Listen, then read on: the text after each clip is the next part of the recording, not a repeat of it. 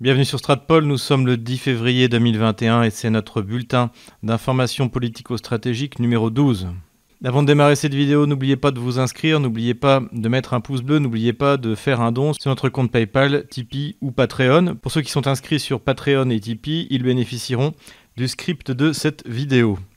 Au sommaire aujourd'hui, les frasques du Quai d'Orsay, la mise en place en Ukraine d'un régime totalitaire, le projet de développement de la production des terres rares en Russie, nous en avions parlé dans notre dernière vidéo. Clément Beaune, secrétaire d'État aux affaires européennes dans le gouvernement d'Emmanuel Macron, donc avec un rang de vice-ministre, avait déclaré la semaine dernière que l'Allemagne devait renoncer à Nord Stream 2. Nous avions démontré dans notre bulletin numéro 11 l'absurdité d'une telle décision. Durant trois jours, évidemment, la presse russe a titré que le ministère des Affaires étrangères français voulait que l'Allemagne renonçât à Nord Stream 2 jusqu'à ce que Jean-Yves Le Drian, le ministre des Affaires étrangères, désavoue son subordonné en déclarant que l'affaire Navalny et l'affaire Nord Stream 2 étaient deux choses complètement différentes. Et Emmanuel Macron de surenchérir le jour suivant en disant qu'il soutenait la décision de l'Allemagne, c'est-à-dire de poursuivre Nord Stream 2. Alors on peut se féliciter que l'intérêt supérieur de la France et du peuple français à avoir de l'énergie bon marché et en quantité suffisante soit respecté mais l'on reste effaré par cet amateurisme de la diplomatie française. Comment est-ce que la Russie peut prendre au sérieux la diplomatie française quand les principaux représentants de cette même diplomatie sont incapables de se mettre d'accord sur une ligne commune, au-delà même des idioties euh, proférées par Clément Beaune? Soulignons que cet amateurisme n'est pas seulement le fait de la France, mais également de l'Union européenne, puisque l'équivalent du ministre des Affaires étrangères euh, de la Commission européenne, M. Borrell, s'est rendu à Moscou. On peut trouver euh, traduit en français la conférence de presse qui a été donnée suite aux différentes rencontres et aux différentes discussions avec Sergei Lavrov.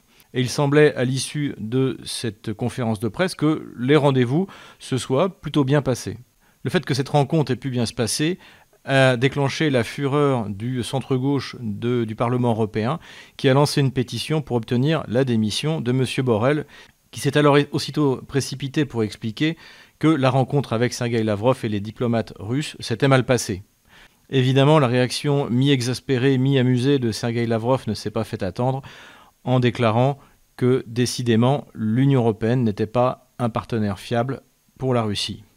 Si les médias occidentaux, et particulièrement les médias français, ont réagi de manière disproportionnée à l'affaire Navalny, ils ont en revanche été particulièrement discrets sur les événements actuels en Ukraine. Le président Zelensky, visiblement sous la pression de son ministre de l'Intérieur Arsène Avakov, a tout simplement fermé toutes les chaînes de télévision d'opposition qui sont pour la plupart en rapport avec un des leaders de l'opposition et proche de Vladimir Poutine, M. Medvedchuk. Cette censure incroyable, loin d'être critiquée par les Occidentaux, a été directement approuvée par l'ambassade des États-Unis à Kiev. Et on attend toujours la réaction de la diplomatie européenne et bien sûr de la diplomatie française.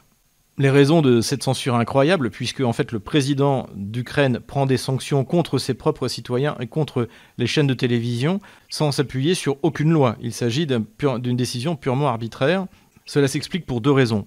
Tout d'abord, nous en avons déjà parlé dans nos bulletins, l'augmentation du prix de l'énergie en Ukraine. Le gouvernement ukrainien n'est pas arrivé à limiter l'inflation du prix du gaz et l'électricité, comme nous l'avons déjà dit, est de nouveau importée à la fois de Biélorussie et à la fois de Russie. Donc l'Ukraine, autrefois exportateur d'énergie, aujourd'hui est un importateur net. À côté de cela, le même Medvedchuk s'est porté volontaire pour produire, avec l'accord des Russes qu'il venait d'obtenir, le vaccin russe, le Sputnik V, en Ukraine même, créant au passage de nombreux emplois. Vladimir Zelensky, alors qu'il n'a aucun autre vaccin disponible, à tel point que la Commission européenne a appelé les pays européens de se priver de vaccins pour en donner à l'Ukraine, eh bien Zelensky a refusé d'acheter et même de produire en Ukraine ce vaccin russe. Le mécontentement de la population augmente et les forces politiques pro-russes ou russo-compatibles en Ukraine sont en train de monter en puissance de manière très impressionnante, y compris dans les régions comme dans le centre de l'Ukraine où elles étaient toujours en minorité. À ces problèmes économiques et sanitaires s'est ajoutée la mise en œuvre d'une loi qui avait été prise juste avant l'élection législative par l'ancien Parlement, sous la pression des factions anti-russes, sur l'interdiction d'utiliser le russe dans les démarches administratives. Rappelons que c'est ce genre de loi qui avait provoqué la sécession de la Crimée et celle du Donbass. Il y a deux approches possibles de cette loi. Bien sûr, c'est une loi euh, totalitaire, dictatoriale, qui empêche une bonne moitié de la population ukrainienne de parler la langue de ses ancêtres, qui prive encore une fois l'Ukraine d'une langue scientifique, d'une langue littéraire, alors que rappelons-le, l'ukrainien est un patois extrêmement limité quant à la science et à la littérature. On peut donc le déplorer, mais on peut aussi s'en réjouir, puisque, comme l'a souligné un des journalistes pourtant euh, pro-ukrainiens, euh, Gordon, cette loi remet en cause la cohérence et l'unité même de l'Ukraine. À un moment où il devient clair que les accords de Minsk ne seront jamais appliqués par Kiev, que le Donbass a de fortes chances d'être tôt ou tard rattaché d'une manière ou d'une autre à la Russie et que désormais des gens comme la directrice de Russia Today Monde, Madame Simonian, appelle ouvertement de Donetsk la petite mère Russie à réintégrer ses territoires du Donbass, cette loi ne va faire que renforcer les séparatismes ukrainiens, non seulement celui du Donbass, libéré côté Donetsk ou occupé côté Mariupol ou Slaviansk, occupé par les, bandes armées qui viennent, mais de toute cette euh, Ukraine qui est en fait russe, euh, de Kharkov à Odessa en passant par Dniepropetrovsk. Certains pro-russes se sont donc paradoxalement réjouis de cette loi qui ne peut qu'accélérer l'éclatement prévisible de l'entité ukrainienne. La Russie va investir dans l'exploitation des terres rares sur son territoire.